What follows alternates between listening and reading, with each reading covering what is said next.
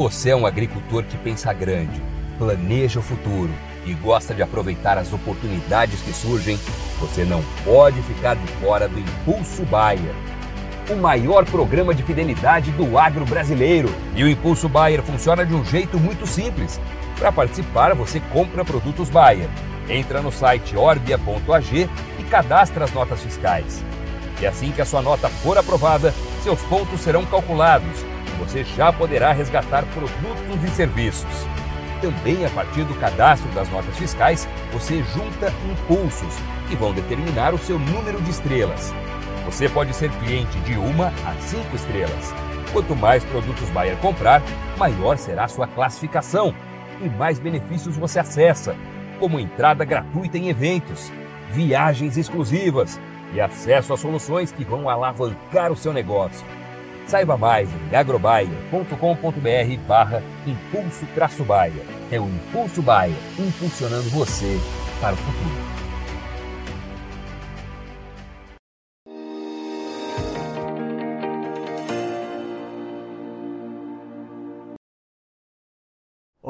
Olá, muito boa tarde a você que nos acompanha aqui pelo site Notícias Agrícolas, no ar mais um boletim, boletim especial também para a gente repercutir aqui a reforma tributária. Voltou a andar lá no Congresso, depois de dois turnos uh, de aprovação lá no Senado, voltou agora para a Câmara dos Deputados, onde a proposta é, teve algumas modificações e precisa agora passar pelo crivo dos deputados. E obviamente que a gente está muito preocupado e olhando aí a, a reforma tributária, principalmente na forma que ela pode atingir ou chegar ao agronegócio.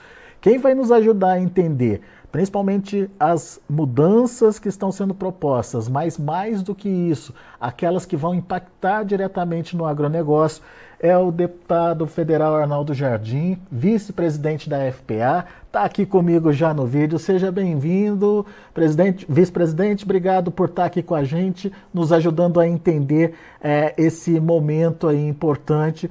Afinal de contas, teve algumas modificações no Senado, agora o papel da Câmara é discutir e é, passar uh, o, o, o, a linha final aí da edição dessa proposta. Como é que chegou aí para vocês e quais são as novidades e preocupações, deputado? Uma alegria muito grande, meu caro Alessandro, participar do Notícias da Agrícola. Dar um grande abraço a esse time nosso, que é o do time das produtoras e produtores rurais, de todos ligados à atividade, que faz a diferença para o país. É no agro que o Brasil é mais competitivo, é no agro que o Brasil dá lição para todo mundo. O nosso agro que é moderno, o nosso agro que é inclusivo, o nosso agro em que o pequeno, o médio, o grande convivem em harmonia o nosso agro que tem um compromisso com a sustentabilidade. Você sabe, Alessandro, que quando o debate começou na Câmara dos Deputados da reforma tributária, nós tínhamos muita preocupação e zelamos muito por isso. Afinal de contas, havia uma versão na sociedade que dizia que o agro era subtaxado e desejava que o agro tivesse ampliado a sua carga tributária. Nós enfrentamos isso na Câmara, deixando muito claro que o agro é muito mais do que o ato de plantar e colher. Tem todo um processo anterior e um processo depois também da colheita, que é o processamento, que faz toda a cadeia. O agro é muito mais do que o ato de criar. Antes disso, na agropecuária, nós temos aí toda a questão dos insumos, nós temos depois o processamento dos nossos bovinos, dos nossos suínos, das nossas aves e assim por diante. Essa batalha, eu acho que foi vencida quando nós saímos na reforma tributária da Câmara com uma garantia de que a alíquota para o agro só poderia ir até 40% do IVA. Depois disso, nós tínhamos uma outra questão. Nós temos um regime que existe, que é o regime das micro e pequenas empresas. Nós temos as MEIs, e nós queríamos deixar claro que aquele que é o nosso produtor, o pequeno produtor, ele teria que ter um tratamento diferenciado. E ficou estabelecido na Câmara, e nós conseguimos preservar isso no Senado, que toda propriedade agrícola, todo produtor, pessoa física ou pessoa jurídica, cuja renda seja menor que 3 milhões e 800 mil por ano, ou seja, menor que 300 mil por mês, o que a grande maioria não recebe isso, não terá tributação. Nós também batalhamos na Câmara para que nós tivéssemos aí um reconhecimento daquilo que o agro foi conquistando, junto com a sociedade, que é a isenção para a cesta básica, para que o alimento, e o agro alimenta o Brasil e parte do mundo, o alimento não pudesse ser para o nosso consumidor tributado. Tivemos uma longa discussão sobre isso e isso prevaleceu também. Não bastasse, nós temos um grande convívio com as cooperativas. E no começo do debate havia o risco de bitributação, de aumentar a tributação, de ignorar o ato cooperativo. E nós conseguimos garantir isso também no projeto da Câmara. O projeto foi para o Senado, nós tentamos até avançar mais, queríamos que o IVA fosse ainda menor, queríamos ampliar alguns benefícios, mas mantermos aquilo que era na Câmara era essencial. Isso foi conseguido. Surgiu uma nova figura que nos preocupa um pouco, que é o fato de que criou-se agora uma figura que é a cesta básica estendida. É a legislação complementar que vai definir o que é a cesta básica e a cesta básica estendida. Então, nós vamos estar muito atentos para que isso seja respeitoso, seja preservado aquilo que nós obtivemos no debate da Câmara. E quando nós tivemos na Câmara estabelecido o chamado imposto seletivo, nós deixamos claro que imposto eh, seletivo não deveria incidir sobre produtos que tivessem alíquota diferenciada. Trocando em miúdos, nós não queremos nenhum tipo de incidência sobre insumos agrícolas, sobre adubos, sobre defensivos. E a redação com que saiu do Senado esse dispositivo está confusa. Então, nós vamos tentar, na Câmara, reafirmar como estava no texto do, do que foi para o Senado.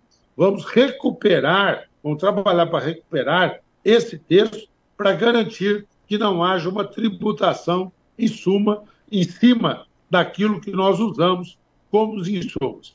Eu fiz uma breve apresentação, Alessandro, mas esses são os pontos que vão nos orientar agora no momento em que esse debate volta para uma decisão final à Câmara dos Deputados. Bom, pelo que eu entendi, então, deputado, é, duas atenções especiais nessa questão da cesta básica, considerando a cesta básica estendida. Vamos entender o que, que é isso. No, no, projeto original, a cesta básica, a cesta de alimentos, ela estaria toda isenta do, de tarifa, é isso? Exato. E aí criou-se essa figura da cesta básica estendida, que teria uma alíquota diferenciada do IVA. Nós vamos discutir direito para ver se isso não invade aquilo que nós queremos, que são os itens básicos, tá certo? Que vão compor a cesta original. Então, esse é o debate que nós vamos estar atentos e buscar garantir aí na legislação complementar. E quando, é, quando que essa cesta vai ser definida? É por uma votação superior, é por uma lei complementar? Como é que funciona isso, deputado? É exatamente isso. Hoje nós temos, Alessandro, amigo dos Notícias Agrícolas, muitas definições sobre isso. Cada estado define o que é cesta básica. Varia muito pelas características até regionais que tem o Brasil. Tem um determinado estado que capacete de moto está incluído nos itens da chamada cesta básica ali no Estado.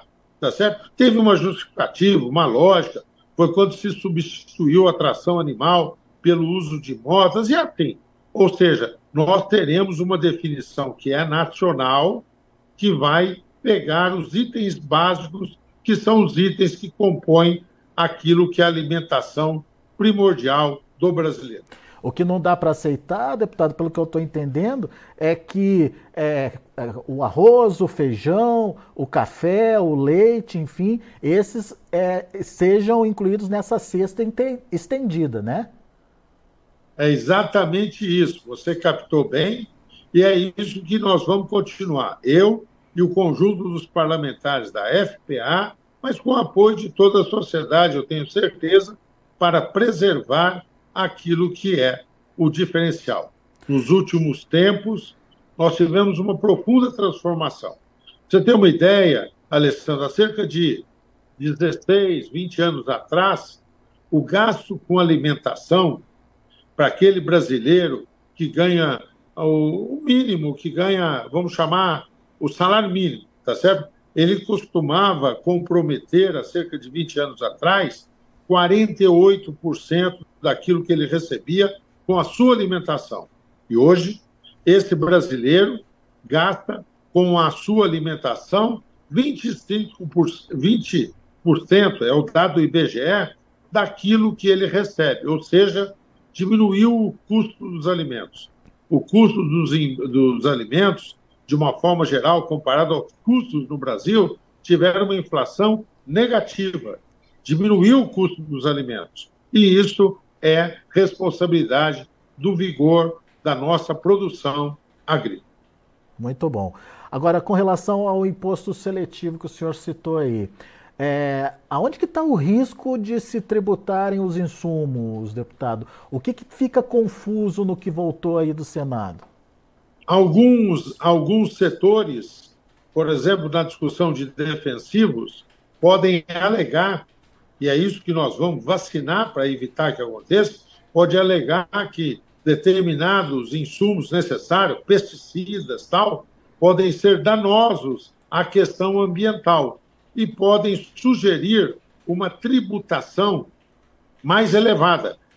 Então, nós tínhamos de, de estabelecido que todos aqueles que estão com alíquota diferenciada, que são o caso dos insumos agrícolas não poderão ser objeto do imposto seletivo. O Senado tirou essa trava e isso nos deixou também de orelha em pé.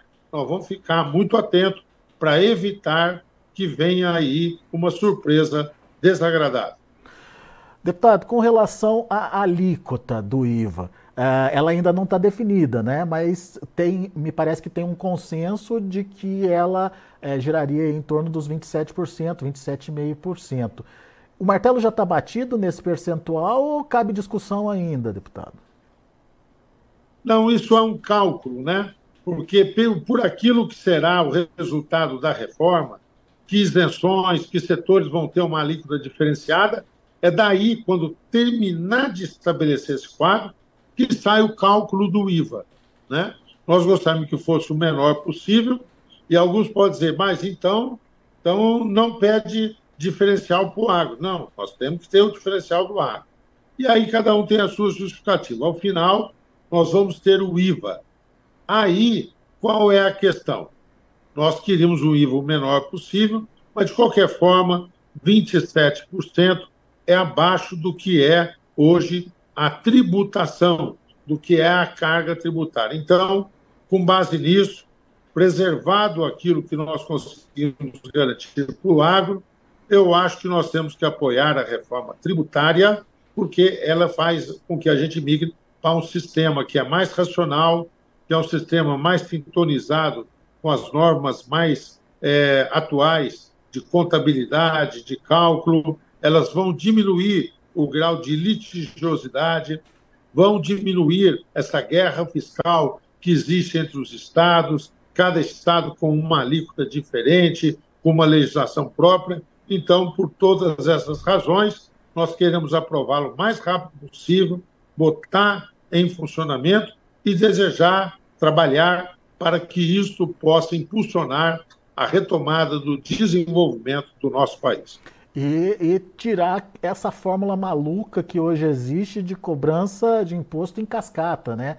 todos os elos aí dos setores de produção acabam é, pagando uma alíquota e daí ninguém sabe no final das contas qual é o tamanho do, do imposto que está se pagando, né, deputado? Você tem toda a razão. Você resumiu muito bem, Alessandro. Eu concordo com você, por isso que nós estamos trabalhando por essa proposta. Muito bem. O que, que, vai acontecer agora, deputado? Qual é o trâmite, enfim, e em quanto tempo o senhor acredita que é, a, a, a reforma esteja concluída? A proposta agora está retornando à Câmara. O presidente Arthur Lira determinou uma prioridade de atenção a este tema. Passado o feriado de 15 de novembro, nós nos concentramos nisso e eu tenho certeza que antes aí do final do ano a Câmara já terá votada, nós teremos essa reforma sancionada e ela começa então gradativamente a entrar em vigor.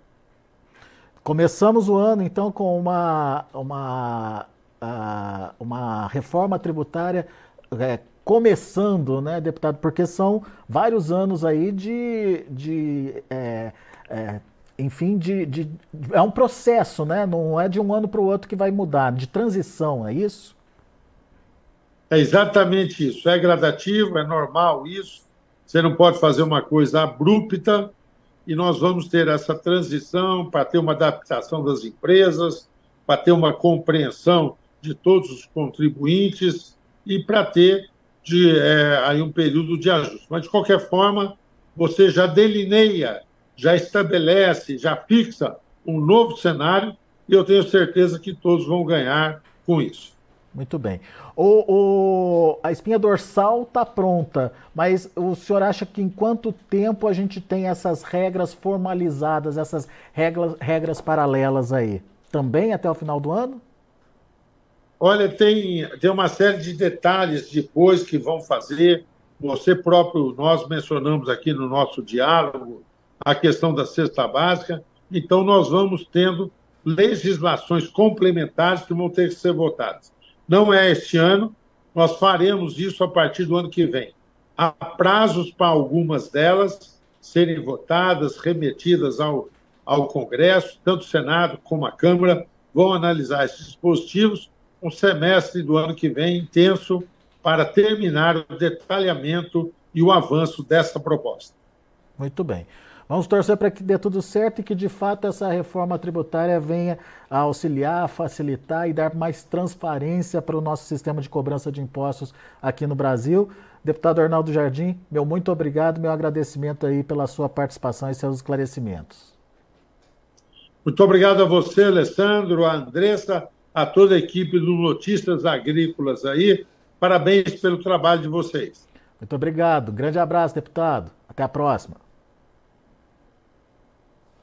Tá aí, deputado Arnaldo Jardim, vice-presidente da FPA, trazendo as informações ah, sobre a reforma tributária, o que voltou lá do Senado e ponto de atenção em duas coisas aí citadas pelo deputado a questão da cesta básica, uh, se criou uma nova figura, cesta básica estendida lá no Senado, isso precisa ser acompanhado de perto. O que, que é essa cesta básica estendida? Só para vocês entenderem. É, cesta básica o conceito de cesta básica, toda essa cesta básica seria isenta. Mas o que é a cesta básica estendida? Essa cesta básica estendida pagaria um imposto aí de 60% ou equivalente a 60% da alíquota ah, do IVA. E tem essa questão do imposto seletivo, que, segundo o deputado, ficou é, meio enrolado ali, a, a, a leitura, enfim, o, o, o conteúdo a, do, do texto que é, traz, que fala sobre esses impostos seletivos e que isso poderia resultar aí ah, numa cobrança sobre insumos do agronegócio, principalmente defensivos agrícolas, fertilizantes, enfim, é isso que eles não querem, isso que eles vão tentar blindar agora nessa discussão é, de volta aí à Câmara dos Deputados. A gente vai acompanhar aqui no Notícias Agrícolas e toda nova informação que tiver da reforma tributária, a gente vai trazer para vocês aqui para colocar em discussão esse assunto também com você que é produtor rural. Combinado? Daqui a pouco a gente volta com outras informações e mais destaques.